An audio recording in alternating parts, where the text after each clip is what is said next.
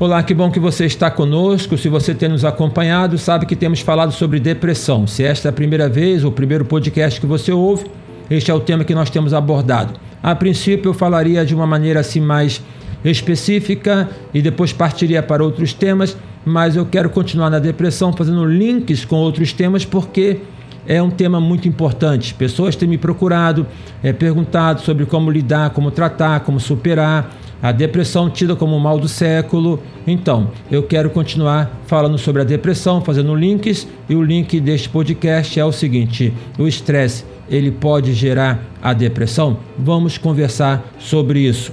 Eu sou Ailton Desidério, você está neste canal que é o Psicologizando, e aqui nós conversamos e tratamos temas ligados à nossa vida no cotidiano, tendo como pano de fundo a teologia, a psicologia e a filosofia. Segundo a psiquiatra Maria Dilma Teodoro, o estresse ele pode sim ser visto como um dos gatilhos para vários transtornos psíquicos, dentre eles os transtornos depressivos. O estresse, o que, que vem a ser isso? A palavra estresse tem origem na palavra inglesa estresse, com S, significa pressão, tensão ou insistência. A vida cada vez mais corrida, a expressão coloquial é correr atrás, está todo mundo correndo atrás, um corre, corre só. E aí eu encontrei uma reportagem do jornal Correio Brasiliense de 31 de agosto de 2009 com um título muito inusitado. Fala: Vida agitada e estresse podem causar a doença da pressa. Você já tinha ouvido falar de doença da pressa? Eu confesso que foi a primeira vez, é cada uma que aparece, não é mesmo? Segundo então esta reportagem, ela exemplifica o seguinte: a pessoa acorda um pouco mais tarde, toma café da manhã correndo, um banho apressado, e percebe que mesmo assim está atrasada e chega atrasada no trabalho. Quando chega, já tem um relatório que já deveria ter sido entregue. Aí entra na hora do almoço, não se alimenta direito e vai assim o resto do dia. Olha, sem dúvida alguma que a carga de trabalho no nosso país, em especial, ela é muito grande. É muito grande. Trabalha-se de 8, 10, 12, 14 horas por dia é, seis dias por semana, às vezes sete dias por semana, com salário mínimo e muito mínimo. O que, que você acha de um país em que a carga de trabalho é de aproximadamente seis horas por dia, cinco dias por semana, e a média de salário é de R$ 17.155 por mês. Tá bom assim? Este país é a Holanda, mas nós estamos distantes da Holanda, não somente no que diz respeito à distância geográfica, mas à distância social. Infelizmente, há uma injustiça no nosso país no que diz respeito ao trabalho e aos trabalhadores. Infelizmente, esse é um fator estressante, um fator de adoecimento, um fator que sim contribui para a depressão. Mas não podemos ficar presos a isso, muito embora seja algo de um dado real. Porque tem pessoas que poderiam trabalhar menos, mas se lançam compulsivamente no trabalho. Por quê? Muitas, elas têm o suficiente para viver, mas querem mais, querem mais, querem mais. Nenhum problema em poder querer mais, melhorar de vida, enriquecer, não tem problema. O problema é quando isso é feito a partir da ilusão de que o ter ele vai então conferir felicidade. Ou seja, em tendo mais recursos que a pessoa será feliz. Não é verdade. Até porque felicidade é um sentimento que chega para ir embora em seguida. O refrão da música popular já fala: felicidade foi-se embora. Mas não se assuste, ela vai embora, mas ela sempre volta. A dinâmica é esta: a felicidade chega, vai embora, mas ela volta ela, não, ela tão somente não fica como sendo uma condição da vida no sentido permanente. Ninguém vive feliz o tempo todo. Há de se entender e compreender que há um mal-estar na vida que não pode ser suprimido pelo dinheiro, pelo poder, pelo prazer e nem mesmo pela fé em Deus. Pareceu estranho para você falar nem mesmo pela fé em Deus? Então observe bem o que, que Jesus Cristo disse: No mundo tereis tribulações, mas tem de bom ânimo, eu venci o mundo. Próprio Jesus Cristo então deixa claro que há um mal-estar no mundo, na vida. Ele mesmo no Sermão do Monte disse: basta cada dia o seu mal. Então é preciso considerar este mal-estar para poder viver sem esta ilusão da felicidade que pode causar tanta dor, tanto sofrimento, inclusive sendo um fator estressante e gerando e podendo ser um gatilho para a depressão.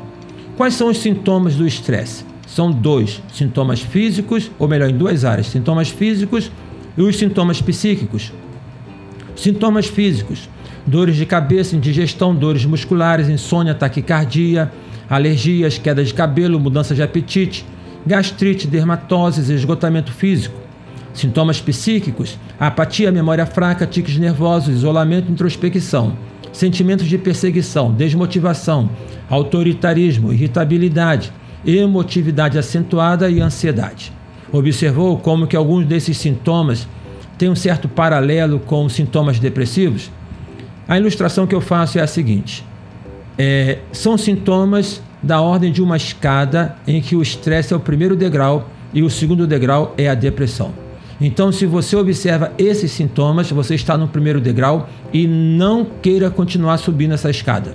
Não avance para o segundo degrau. Melhor fazer é descer o primeiro degrau e não subir esta escada. A psicóloga Roseli de Oliveira no livro Para Não Perder a Alma, o Cuidado com os Cuidadores, que é um livro muito bom para pastores, conselheiros, pessoas que atuam na área da ajuda. Ela fala que no estresse o principal hormônio liberado pela hipófise é o ACTH, o chamado hormônio do estresse, que vai pela corrente sanguínea, é, alcança as glândulas adrenais e provoca o aumento da secreção de hormônios corticosteroides.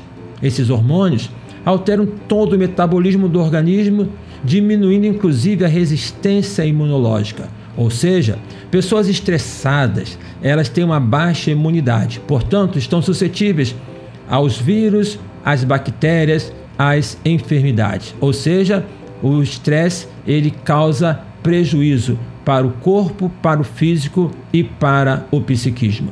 No nível ainda mais alto de estresse, quando a pessoa não dá conta e ela continua insistindo, ela pode vir a desenvolver o que se chama de uma síndrome de Burnout, também conhecida como síndrome da desistência, da exaustão ou de consumição. Infelizmente, muitas pessoas têm sido acometidas por esta crise.